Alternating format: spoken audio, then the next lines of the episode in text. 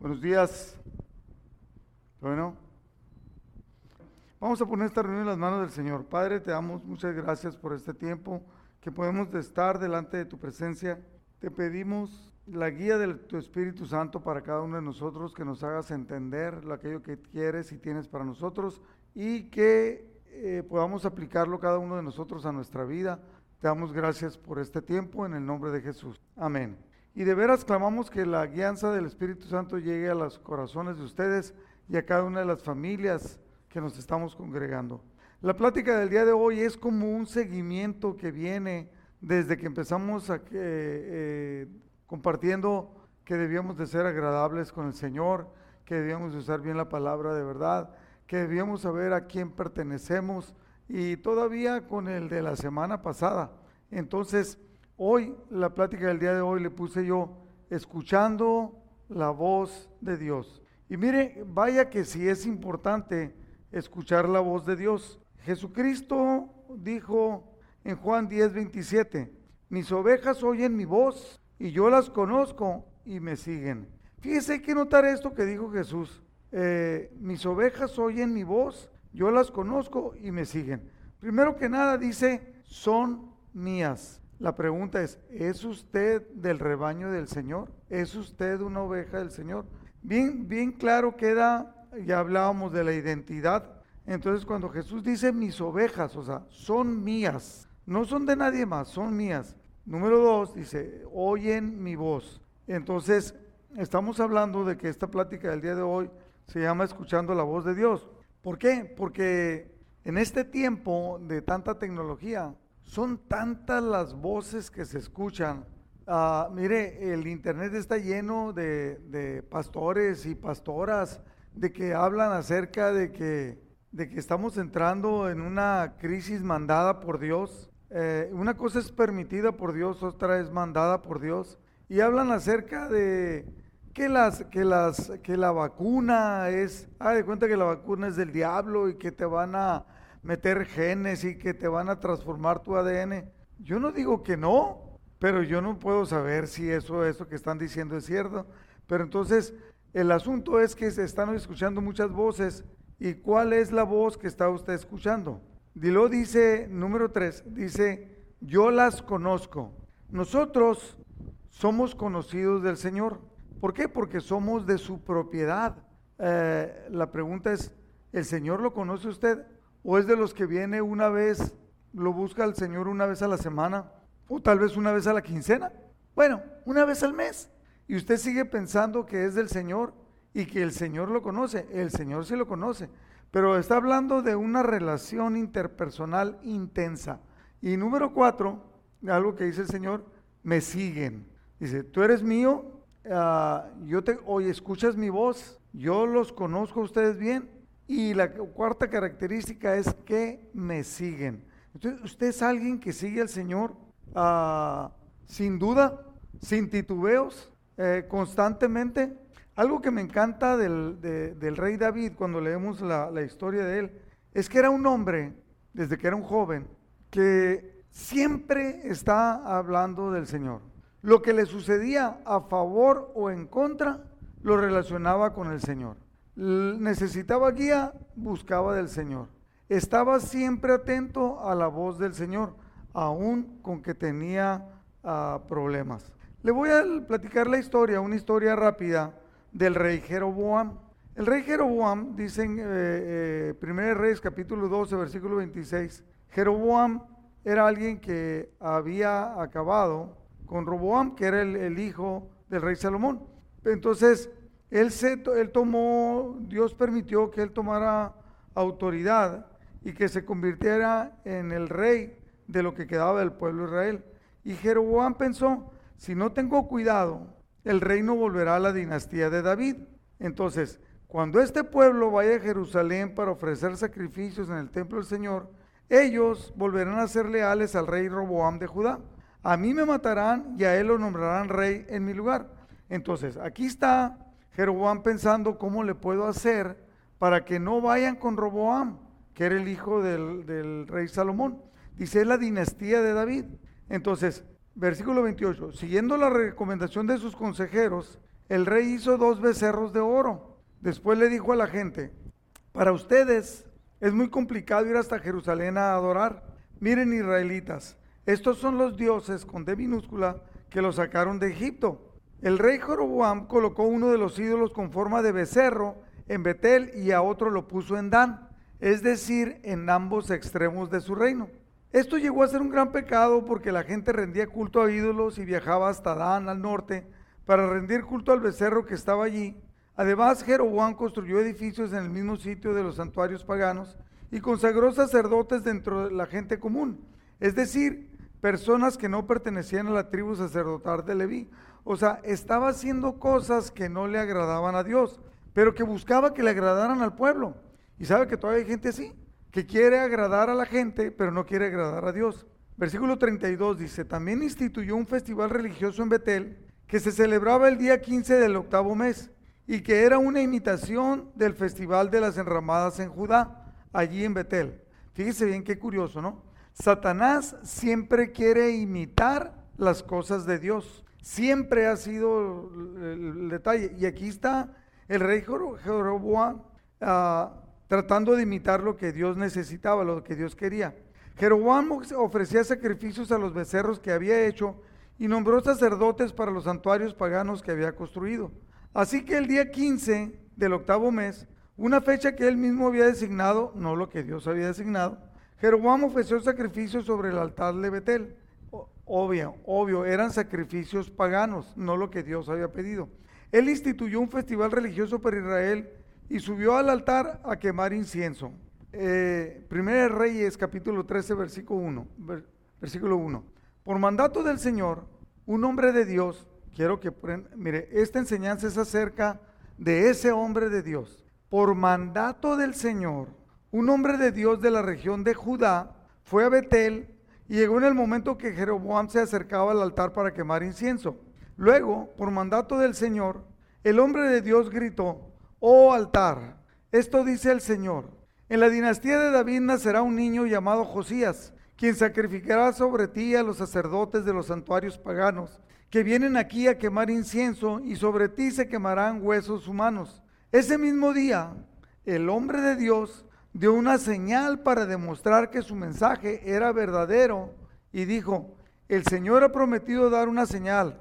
Este altar se partirá en dos y sus cenizas se derramarán en el suelo.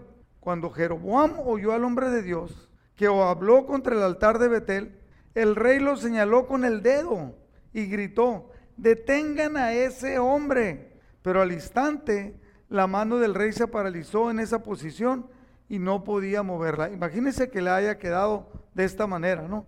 Porque apuntó al hombre de Dios y Dios demostrando que ese hombre era suyo, había dado una profecía. Y en ese momento quedó él paralizado. Número cuatro. Cuando Jeroboam oyó al hombre de Dios hablar contra el altar de Betel, el rey lo señaló con el dedo y gritó, detengan a ese hombre. Pero al instante la mano del rey se paralizó en esa posición y no podía moverla. En ese mismo momento se produjo una enorme grieta en el altar y las cenizas que había sobre el altar se desparramaron, tal como el hombre de Dios había predicho en el mensaje que recibió del Señor.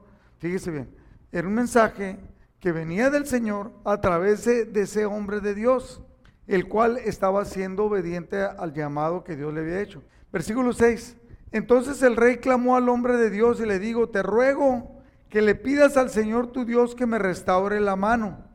Así que el hombre de Dios oró al Señor y la mano quedó restaurada y el rey pudo moverla otra vez.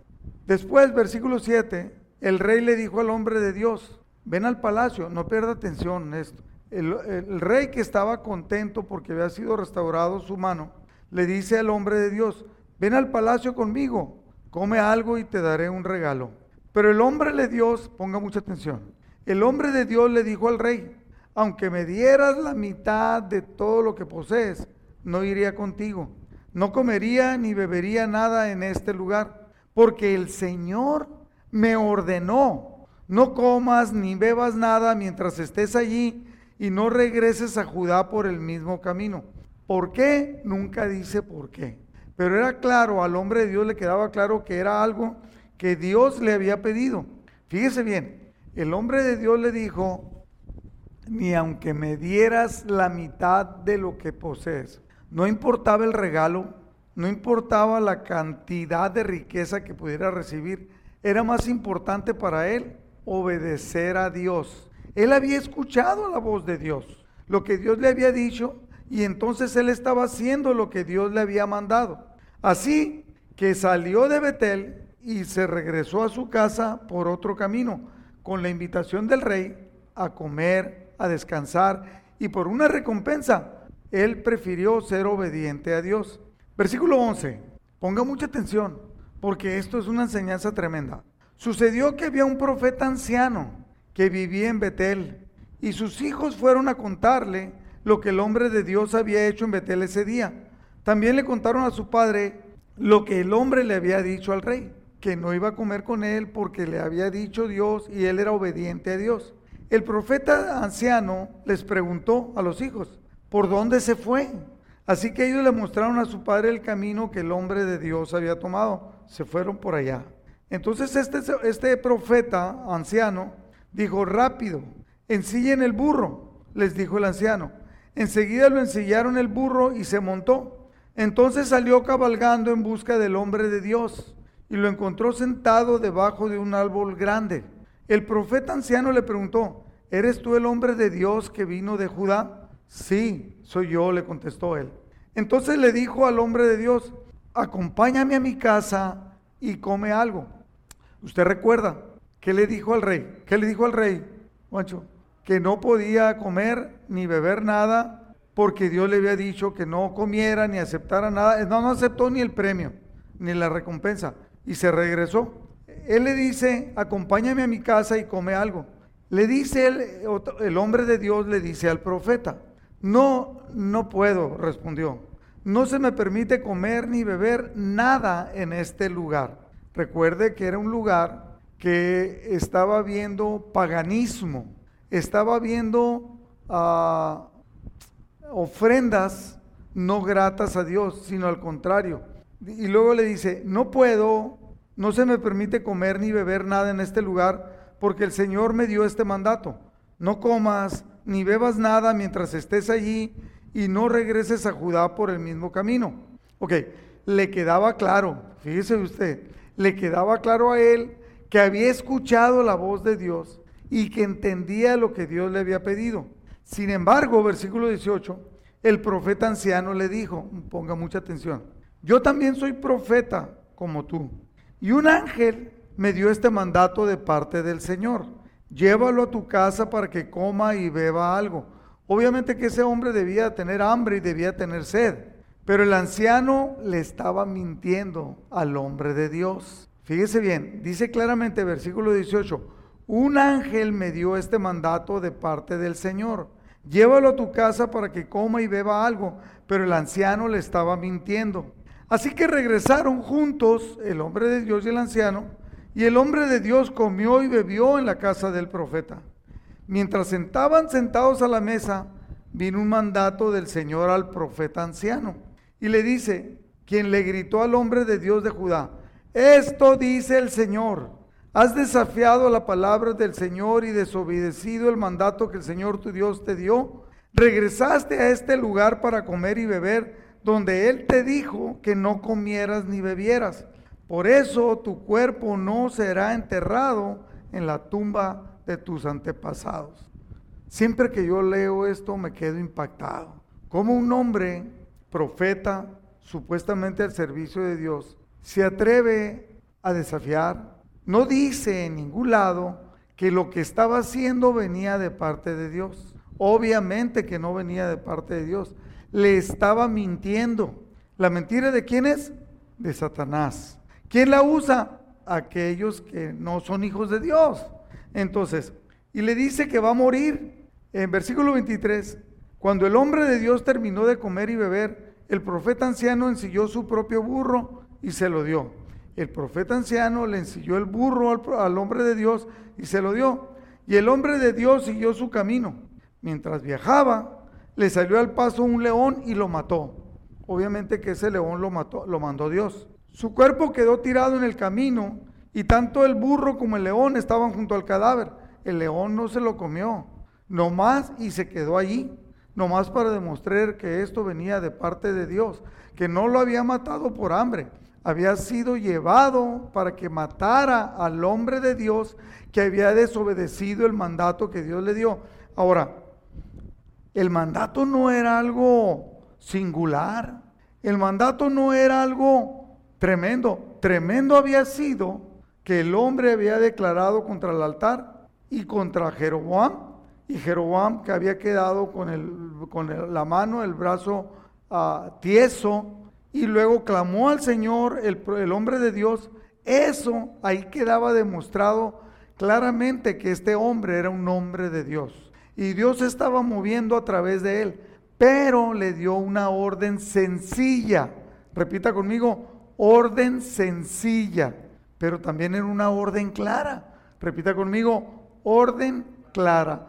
Era una orden sencilla y clara, que era fácil que no había duda de que había entendido. Y él lo había entendido tanto que le dijo al rey que no fuera. Pero viene un hombre que parecía de Dios y le dice una mentira y entonces él cree y desobedece a Dios. Ahí hay una enseñanza tremenda. Ahorita lo vamos a ver punto por punto. Entonces, ah, fueron a dar noticia a Betel donde vivía el profeta anciano. Cuando el profeta oyó la noticia dijo, es el hombre de Dios que desobedeció el mandato del Señor. El Señor cumplió su palabra al hacer que el león lo atacara y lo matara. Qué tremendo. Yo no, no sé qué pensar de ese hombre.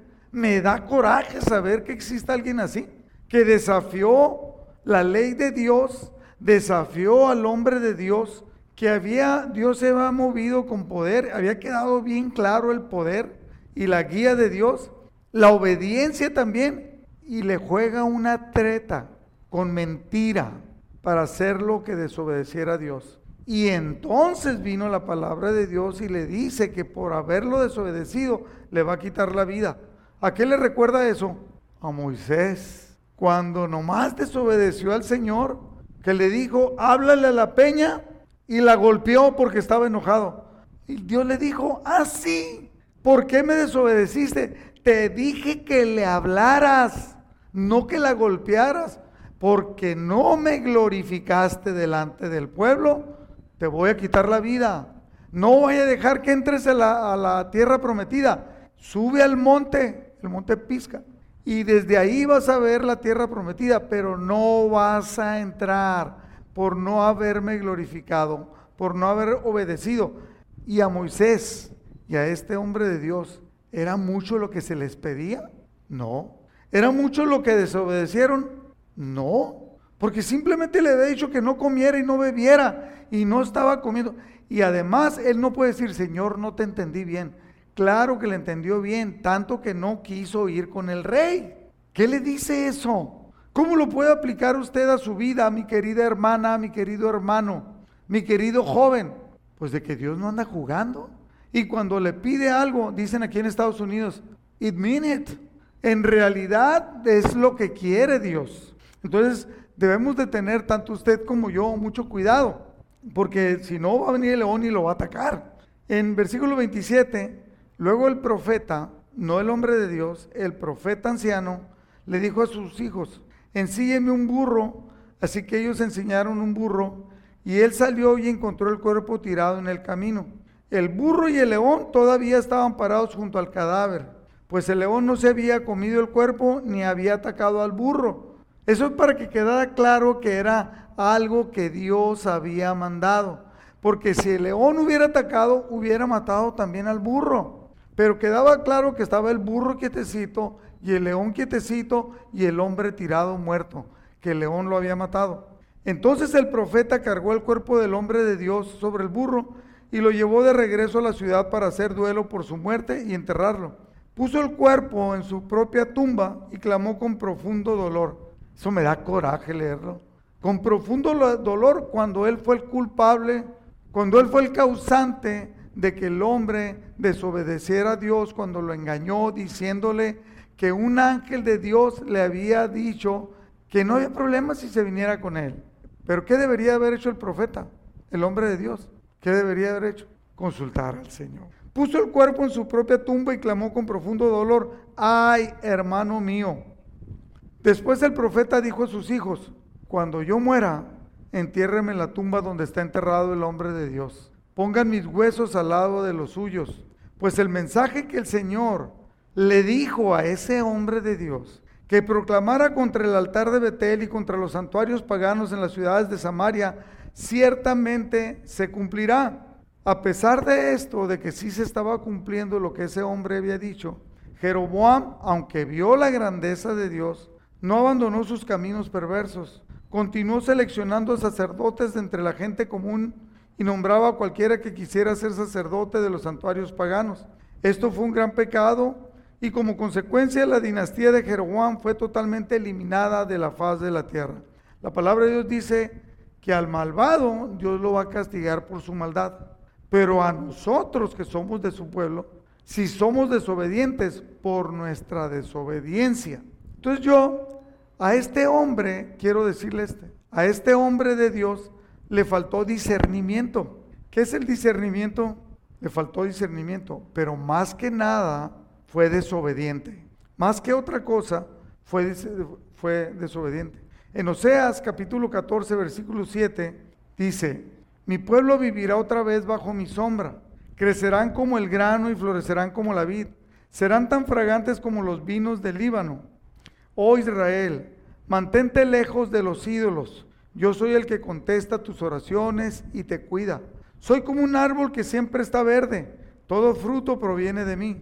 Que los sabios entiendan estas cosas. Que los que tienen discernimiento escuchen con atención. Los caminos del Señor son rectos y verdaderos. Los justos viven al andar en ellos. Pero en esos mismos caminos, el que no tiene discernimiento, los pecadores tropiezan y caen. Mas el que tiene discernimiento vive a la sombra del Señor. Busca agradar a Dios. A este hombre de Dios que se movía en el poder de Dios le faltó discernimiento. ¿Por qué discernimiento? Porque cuando vino, cuando vino este profeta mentiroso, este profeta es conocido como el profeta mentiroso. Cuando vino este profeta mentiroso, el hombre de Dios debía de haber hecho, debería de haber actuado con discernimiento el discernimiento es que podemos entender lo que, es, lo que es bueno y lo que es malo, lo que es recto y lo que es incorrecto, y lo que es negro y lo que es blanco, o lo que es oscuro y lo que es claro. Entonces él debía de haber tenido discernimiento y haber dicho, ¿será cierto esto? Y debería de haber consultado a Dios y Dios le hubiera dicho, no, este hombre es un mentiroso y no viene de parte mía. En el Salmo 107, versículo 40, dice, el Señor derrama desprecio sobre sus príncipes y los hace vagar por tierras baldías y sin sendero, pero rescata de dificultad a los pobres y hace crecer a sus familias como rebaño de ovejas. Los justos verán estas cosas y se alegrarán, mientras que los perversos son bruscamente silenciados. Los sabios tomarán todo muy en serio. Verán en nuestra historia el fiel amor del Señor. Tomarán las cosas en serio las indagarán y verán si esto es de Dios o no. Mucho cuidado, porque no somos lo que pensamos. Fíjate lo que dijo Jesús. Esto lo dijo Jesús. El Hijo del Hombre, cuando hablan de Jesucristo, Él está hablando de Él, de lo que decían de Él. El Hijo del Hombre, por su parte, festeja y bebe, y ustedes dicen, pues como bebe y festeja, es un glotón y un borracho. Eso decían de Jesús y es amigo de cobradores de impuestos y de otros pecadores. Pero la sabiduría, esto es lo importante que quiero recalcar que Jesús dijo, la sabiduría demuestra estar en lo cierto por medio de, de sus resultados. Usted puede pensar que es sabio y que tiene discernimiento, pero sus actos, los resultados de sus actos van a expresar si en realidad usted tiene discernimiento o no tiene discernimiento. No es lo que usted piensa de usted. No soy lo que yo, Rodrigo Bravo, pienso de mí mismo, sino que es el resultado que doy. El fruto. Jesucristo dijo, por sus frutos van a conocer lo que hay en el hombre. Por sus frutos van a conocer al hombre. Yo quiero darle a través de esta, de, de esta enseñanza siete puntos sobre el escuchar y obedecer. Este hombre de Dios escuchó a Dios Sí, lo escuchó. Y lo obedeció. Sí, hasta que lo desobedeció. Qué curioso, ¿no? O sea, podemos ser obedientes, pero luego desobedientes. Yo he visto parejas que se aman tanto hasta que se dejan de amar. O se aman tanto y luego parece que se odian, se ofenden, se hacen cosas malas y luego dicen, te amo tanto. Bueno, si lo amas o si la amas, no vas a actuar de esa manera, ¿verdad? Así es. Siete puntos. El primero, Dios escoge a los suyos. Cuando Jesucristo dijo que Él tenía unas ovejas y que les conocía y que les hablaba y que ellas escuchaban su voz, que lo conocían quién era y lo seguían, demostraban claramente que era suyo. Ese hombre, profeta, ese hombre de Dios, es obvio que había sido escogido por Dios. Y Dios había, a través de su poder de Dios, expresado a través del hombre de Dios, Dios había declarado claramente que su presencia estaba con ese hombre, que ese hombre era un hombre escogido de Dios. Nosotros, por quien somos, por lo que hablamos, por los actos que tenemos, la gente va a saber si somos de Dios o no somos de Dios. Dios escoge a los suyos. Como, como un padre eh, con sus hijos tiene una relación fuerte y consistente, Dios también con su pueblo, con los suyos, tiene una relación fuerte y consistente. Digo yo, lo voy a repetir, me ha tocado en este tiempo de pandemia escuchar a muchas mujeres y hombres que hablan acerca que lo que más le piden a Dios es tener una fuerte relación. Y no se vuelven a acordar de eso hasta que lo vuelven a pedir al día siguiente o a la semana siguiente o a los tres días. O sea, ¿qué quiere decir? Que la piden, pero no la buscan. Cuando les toca actuar a ellos o a ellas, no buscan esa, esa relación. Dios conoce a los suyos y los escoge también. Entonces, ¿es usted una persona que Dios le escogió, que es obediente a Dios y que usted tiene la marca de Dios sobre su vida? ¿Que los actos que usted tiene hablan de que usted pertenece a Dios? ¿O lo que usa es la mentira es obvio. Un padre espera de sus hijos atención y obediencia. Si Dios le está hablando, espera atención. ¿Y qué más espera? Obediencia. Así también Dios con nosotros, con los suyos. Número dos, punto número dos de siete. Los suyos, Jesucristo lo dijo, los suyos escuchan su voz. Este hombre de Dios, ¿escuchó la voz de Dios? Sí porque no quiso ni comer con el rey porque estaba siendo obediente. Escuchó claramente la voz de Dios y la estaba obedeciendo. La reconocen la voz, la distinguen de otras voces y, y la siguen, la obedecen. Mire, dije yo que debemos de tener ah, discernimiento. Yo estoy aquí como pastor en Caléxico porque yo escuché la voz de Dios que me dijo que me viniera para acá que yo no le dije a nadie, yo nomás vine a servir a la iglesia, pero Dios me dijo que me viniera, ahora lo puedo decir, Dios me dijo que me viniera porque yo iba a ser pastor. Cuando yo llegué, eh, el pastor dijo, ¿sabes qué? Dios te trajo porque tú vas a ser pastor, te trajo con ese propósito. Y, y fue confirmando a través de personas de la congregación y de personas como Aurelio, mi pastor, que a él le dijo que yo iba a ser pastor de la congregación. Dios fue confirmando. Entonces, cuando yo reconocí la voz de Dios, le pedí que me la confirmara, me la confirmó eh, de manera sobrenatural. Me pidió que me viniera. Yo nada tenía que venir. Nunca hubiera conocido a Guancho, por ejemplo. Nunca hubiera conocido a Jesse. Nunca hubiera conocido a cada uno de ustedes si yo no vengo, si no hubiera sido obediente. La palabra de Dios dice, escuchen mi voz me conocen, las conozco y me siguen y son obedientes. Número tres, cuidado con otras voces. Eso es algo que debemos de aprender en esta enseñanza.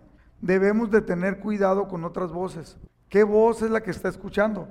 Yo escuché una enseñanza cuando iba llegando a los pies del Señor y entonces entendí y dije yo al empezar esta enseñanza que ahorita en este tiempo hay muchas voces que se están escuchando. Gente, así como el profeta mentiroso que habló de Dios, pero que no era de Dios, hay hombres en la radio, en la televisión, que parece que hablan de Dios, pero no están hablando de Dios. No están hablando de parte de Dios. Entonces tenga mucho cuidado. obviamente sé que hay muchas personas que no tienen discernimiento y todos suben al internet y te lo mandan, pero ni siquiera lo han filtrado para saber si es de Dios. no porque hablen de Dios, es de Dios. Le voy a poner un ejemplo. Varias veces hubo personas, uh, mire, por ejemplo, eh, el pastor que estaba antes, que acababa de empezar y tenía poco tiempo en la congregación, me dijo, Rodrigo, uh, Dios me dijo que tú vas a ser el pastor. Entonces tú vas a ser el pastor, yo te voy a entregar el, pastorado y tú vas a ser el pastor de la congregación. Y le dije, bueno, yo sabiendo que Dios me había dicho, yo le dije al pastor, bueno, ¿por qué no hacemos esto? ¿Por qué no damos un tiempo, un mes, dos meses, el tiempo que tú quieras, nos metemos a ayunar y le preguntamos a Dios y que Dios confirme? Y él me dijo, está bien. Y claramente dijo, vamos a ayunar un mes. Creo que pusimos más tiempo, pero un mes. Yo estaba seguro que Dios me había llamado. Lo que yo quería era que el pastor estuviera seguro que Dios le estuviera diciendo, que no que estuviera escuchando otras voces y se fuera con la finta. ¿Ok? Si yo estaba seguro, yo podía depender de Dios y saber que Dios le iba a decir a él. Él llegó a la semana y me dijo, Rodrigo, no tenemos que esperar más. Dios me lo confirmó de varias maneras. Escuché su voz y me dijo, y como yo ya sabía, dije, bueno, que sea como tú quieras y que sea como Dios quiera. Y entonces hizo una ceremonia, ah, me entregó una pelota firmada con la fecha de parte que, así como cuando hay cambio de pitcher que le dan la pelota, él lo quiso que hiciéramos de esta manera y dijo, Dios te ha proclamado a ti como pastor, Dios te ha nombrado, me lo dio y a partir de ahorita eres...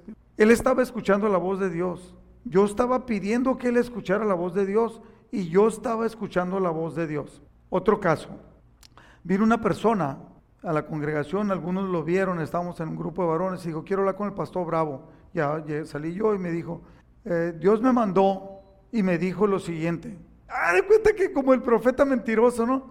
Dios me mandó y me dijo que lo viniera a buscar a usted, pastor. Sí, dígame, a sus órdenes. Dijo, en tal lugar en Mexicali tengo un lugar en una iglesia. Tengo sillas, tengo un estrado, tengo instrumentos musicales, tengo algunos músicos, tengo este, equipo de sonido, tengo un cañón, PowerPoint y o sea, tengo todo, refrigeración, tengo todo. Todo lo que necesito es al pastor. Y Dios me dijo que viniera y que usted iba a ser el pastor. En serio, sí. Él pensó que yo iba a brincar y que me iba a emocionar y que ¡yupi! Mi sueño de irme a Mexicali se está cumpliendo. Y le dije yo, mira, está bien que Dios te haya hecho, dicho, está bien que estés siendo obediente, te agradezco todo, pero ahora vamos a esperar que Dios me diga a mí. Si Dios te dijo a ti, tenlo por seguro que me va a decir a mí. ¿No le gustó? Dije, nos vemos en una semana. Vamos a ayunar y orar y nos vemos en una semana. Jamás volvió. Él quería que se hiciera su voluntad, pero yo no iba a escuchar la voz de él. Yo tengo que escuchar la voz de Dios. En lo que usted está haciendo, en lo que usted está enfrentando cambios de trabajo, está enfrentando movimientos en la familia, está tomando decisiones importantes, tiene que estar seguro que está escuchando la voz de Dios. Le dije de una muchacha que me dijo a mí, se iba a ir a estudiar, y dijo esta muchacha, eh, en ese momento había una moda en, en amistad que decía, iban a tomar una decisión y decían, siento paz, tengo paz, y con eso ya es de Dios. Claro que no, o sea, Satanás se puede eh, eh, disfrazar de muchas maneras. Entonces esta muchacha dijo, le dieron una beca y me dijo, me voy, me voy. Y abandonó el trabajo, pidió permiso y me voy. Me dijo, me voy. Yo era el pastor de jóvenes. Y me voy, me voy a estudiar. Y estaba de novia. Y el novio se quería casar con ella. Entonces eh, ella dijo, me voy. Y dijo, pues yo me voy. Pase lo que pase, me voy. Bueno, le dije, si tú, si yo no te puedo decir nada porque a ti ya Dios te dijo, y cuando hay señoras o señores que dicen Dios me dijo, dígame qué le puedo decir yo. Yo nomás siempre les digo, está, tienes que estar muy seguro que es la voz de Dios. porque puedes estar escuchando la voz de tu conciencia, puedes estar escuchando la voz de tus deseos. Hay algunos hombres que escuchan la voz de su esposa. Está bien que la escuches, pero no que la sigas, porque tienes que seguir la voz de Dios. Así que tenga cuidado. Entonces, para hacerle rápido el cuento, que ya lo he dicho varias veces esto, los más antiguos en la congregación lo han escuchado, esta muchacha cortó con este joven y este joven inmediatamente de puro sentimiento, coraje o lo que sea, o sea, obviamente se puso bien triste ah, y se puso de novio con una muchachita y la otra se quería morir y dijo, no, entonces canceló el viaje, canceló todo y le dijo a él que sí se casaba y dije yo, ¿y la voz de Dios? ¿Que no había sido Dios el que dijo que, que la beca y que el estudio y que el deseo? Entonces, ¿cuál era de Dios?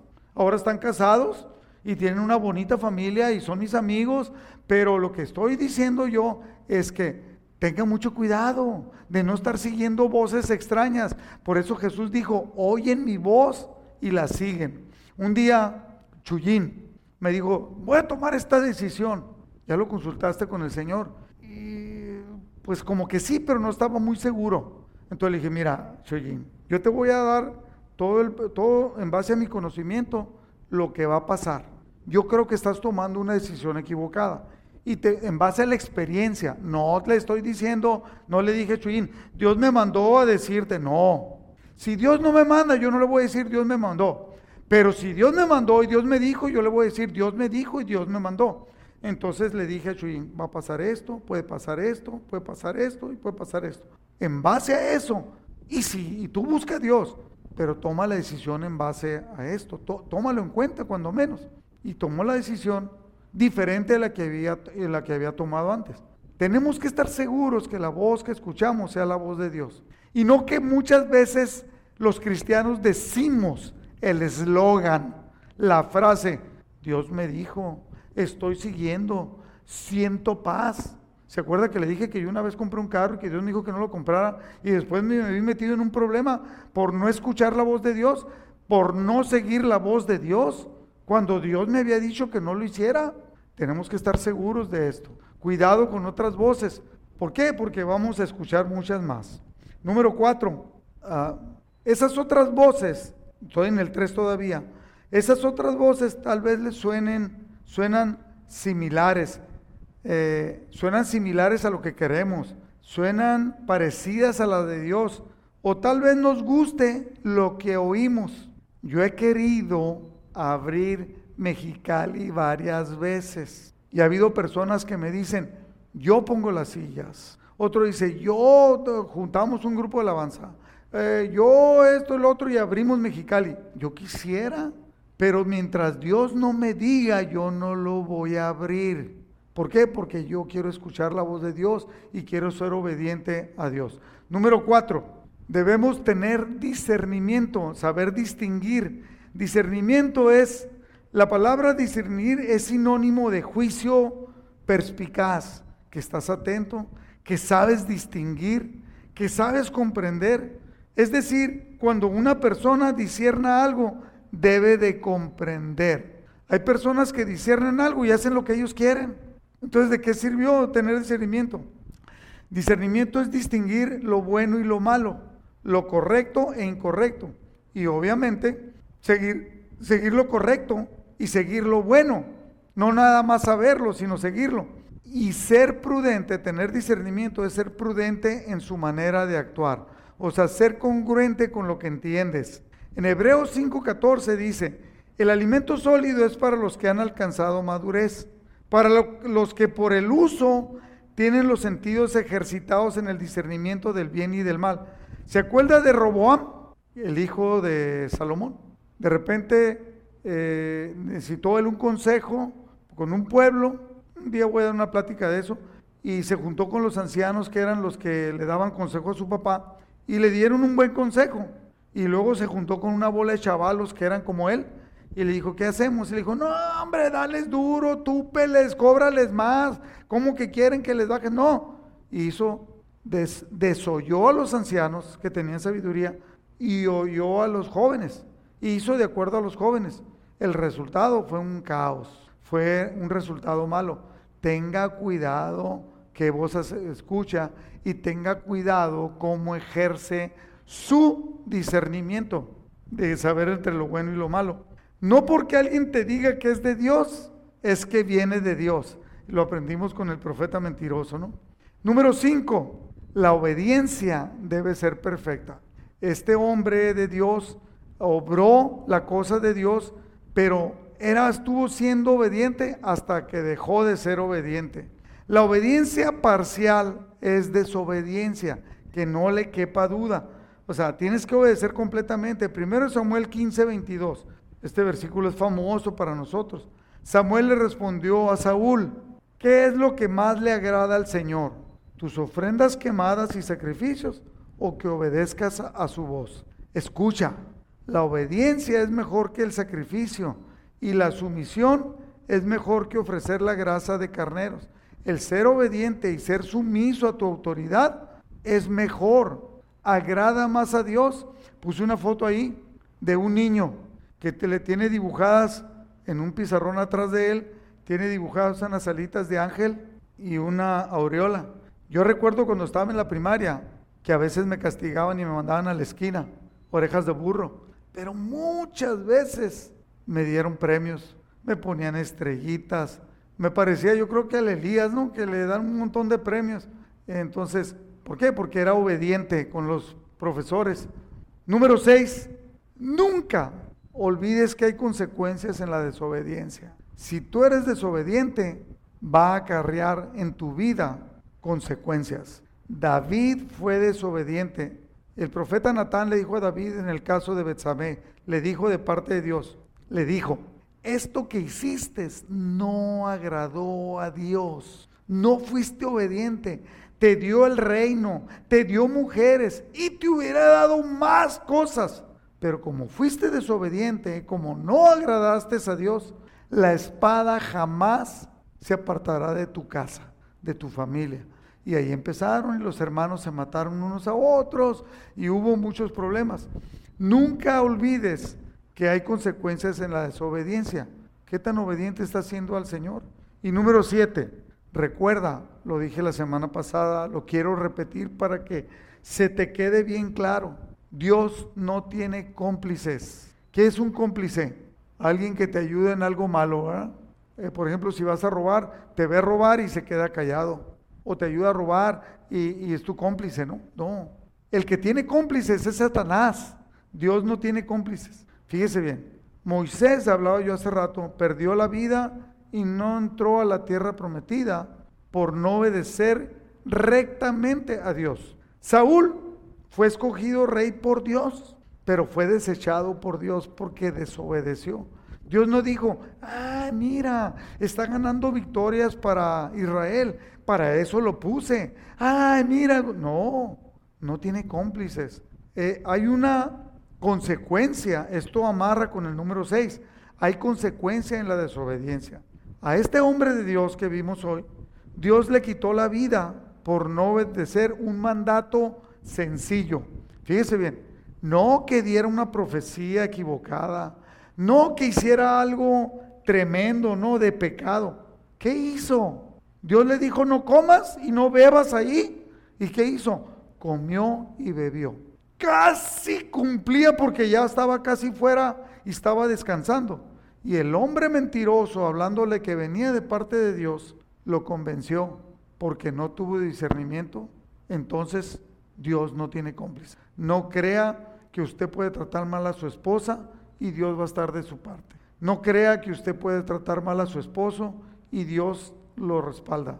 No crea que usted puede decir mentiras, decir que busca a Dios y no lo busca que le sirve a Dios y no le sirve. No, Dios no tiene cómplices. Tenemos que tener una vida que le agrade a Dios. Ahora, cierro con esta, con esta, una pregunta final. ¿Cómo tomas, cómo tomas tú, querido hermano y hermana, en cuenta lo que Dios te pide? Eso va a traer una consecuencia a tu vida. ¿Te está pidiendo que te metas mal con Él, más con Él, y no te estás metiendo? ¿Te está pidiendo que entregues algo de tu vida a Él y no lo estás entregando. Por ejemplo, algo que pide Jesús. Si tú quieres conmigo, dice Jesús, Tu familia tiene que quedar en segundo lugar. Yo quiero ocupar, Dios quiere ocupar el primer lugar en la vida de todos nosotros. No que dejes de amar a tu familia, pero tienes que amar a Dios. ¿Cómo está tu amor a Dios? Incline su rostro. Padre, te damos muchas gracias. Cuando leemos en tu palabra estas enseñanzas, tú quieres algo con nosotros y nos estás enseñando. Padre, enséñanos a, a entenderlo, a tener discernimiento, a, ser obedientes totalmente en aquello que tú nos estás pidiendo, en amarte, en buscarte, en, primer, en ponerte en primer lugar. Y dice tu palabra que tú te vas a encargar de acomodar todo lo demás, vas a surtir todo lo demás que nosotros necesitemos en nuestra vida. Yo pongo mi vida, Señor, y te pido que me sigas hablando, que me sigas haciendo un hombre que sea sencillo en obedecerte, en amarte, en, en poder ser un instrumento tuyo. Que cada uno de mis hermanos que en estos momentos están también allí en su lugar, ah, que tienen su rostro inclinado, pero sobre, sobre todo su corazón abierto hacia ti, Padre, que tú obres con poder en la vida de cada uno de ellos. Que perdones cada uno de nuestros errores, de nuestros pecados, de cualquier actitud equivocada, y nos hagas entender y nos hagas crecer y que nos hagas que seamos obedientes a aquello que tú Ah, que tú quieres para cada uno de nosotros. Que podamos distinguir tu voz sobre todas las voces, tus deseos sobre todos los deseos, aún sobre los nuestros, y que tú ocupes el lugar del trono de nuestro corazón, Padre, y que seas nuestro Señor. Declaramos que tú eres nuestro Señor, nuestro Salvador, nuestro ayudador, nuestra torre fuerte, que tú eres nuestro pronto auxilio en este tiempo, sobre todo en este tiempo que estamos viviendo. Padre, con la autoridad que tú me has dado, yo bendigo a cada familia que está en este momento congregada. Te pido que derrames abundante gracia. Y también, Padre, declaramos esa sanidad eh, que tú nos has dado a cada uno de nosotros, la autoridad para declarar tu sanidad en cada una de las personas que hemos estado orando por ellos. Mayra Quevedo, en todos aquellos que tienen cáncer, Mayra Quevedo, eh, Araceli Herrera, eh, José Martínez, las personas de la congregación, y hay una lista más. La esposa del pastor López Bañales, la ponemos delante de ti para que traigas una sanidad y que traigas sanidad a los corazones de aquellos que necesitan sanidad, aquellos que tienen COVID o consecuencias del COVID, también declaramos una sanidad. A los niños que tienen autismo, como Ian Molina, como eh, otro niño, eh, Riley Arguilés, lo levantamos delante de ti, que los padres puedan ver maravillas, cambios en sus vidas por, por ti, Padre, porque tú estás haciendo las, trayendo la sanidad a través de que nosotros la declaramos siendo obedientes para ti. Yo bendigo a tu pueblo, Padre, con la autoridad que me has dado, eh, en el nombre de Jesús. Radio Edificados por la Palabra tiene un mensaje especial para tu vida. Sintonízanos por amistadfamiliar.org en la sección de Radio en línea, todos los días las 24 horas. En ella encontrarás prédicas y mensajes que le darán sentido a tu vida.